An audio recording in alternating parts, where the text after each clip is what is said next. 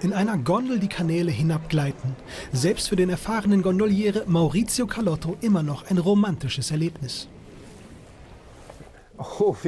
Natürlich sind Frauen die beste Kundschaft, obwohl ich das nicht sagen sollte. Ganz gleich welcher Nationalität. Er ist einer von Venedigs rund 600 Gondolieren. Normalerweise macht Carlotto drei Touren am Tag, aber seit Beginn der Pandemie ist er praktisch arbeitslos. Seit Oktober habe ich eine einzige Fahrt gemacht. Die Stadt erwacht gerade aus dem letzten Lockdown. Das weltberühmte Café Florian, noch bleibt es unter der Woche geschlossen. Vor der Pandemie waren die Straßen voll mit Touristen aus der ganzen Welt. 20 Millionen Besucher im Jahr brachten der Stadt Geld und veränderten sie. Einige hoffen, dass nach der Pandemie ein Neuanfang folgt. Der Aktivist David Bosaro hat mit seiner Gruppe Venecia.com diese Tafel installiert. Er zeigt den Bevölkerungsschwund der Stadt. 50.965 ist die aktuelle Zahl der Menschen, die heute in Venedig leben. Das sind 30 Leute weniger als in der Woche davor. Der Massentourismus treibt die Bewohner aus der Stadt, aber das Problem liegt tiefer.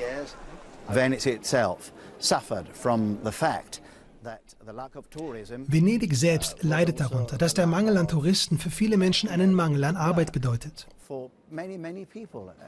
Das erleben wir jetzt gerade. Wissen Sie, es ist eine merkwürdige Situation. Wir wollen nicht zu viel Tourismus, weil er den Ort ersticken würde. Gleichzeitig können wir ohne Tourismus nicht leben.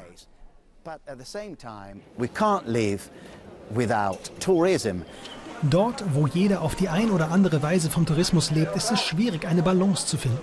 Der Tourismusbeauftragte der Stadt erzählte uns, die Situation sei nicht einzigartig für Venedig, wohl benötige Venedig aber eine einzigartige Lösung.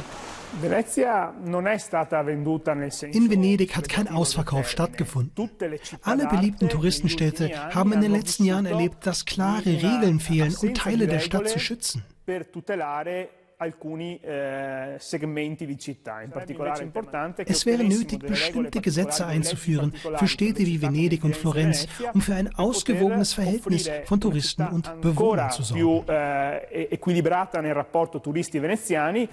Als einen ersten Schritt hat die Stadt damit begonnen, die Besucherzahlen genauer zu verfolgen.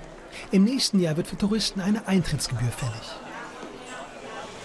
Maurizio Carlotto hingegen vermisst, was manche die schlechte alte Zeit nennen würden.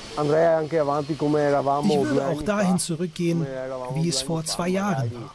Mit ein paar Leuten weniger vielleicht. Aber es war kein Massaker, wie sie immer sagen. Es war nachhaltig.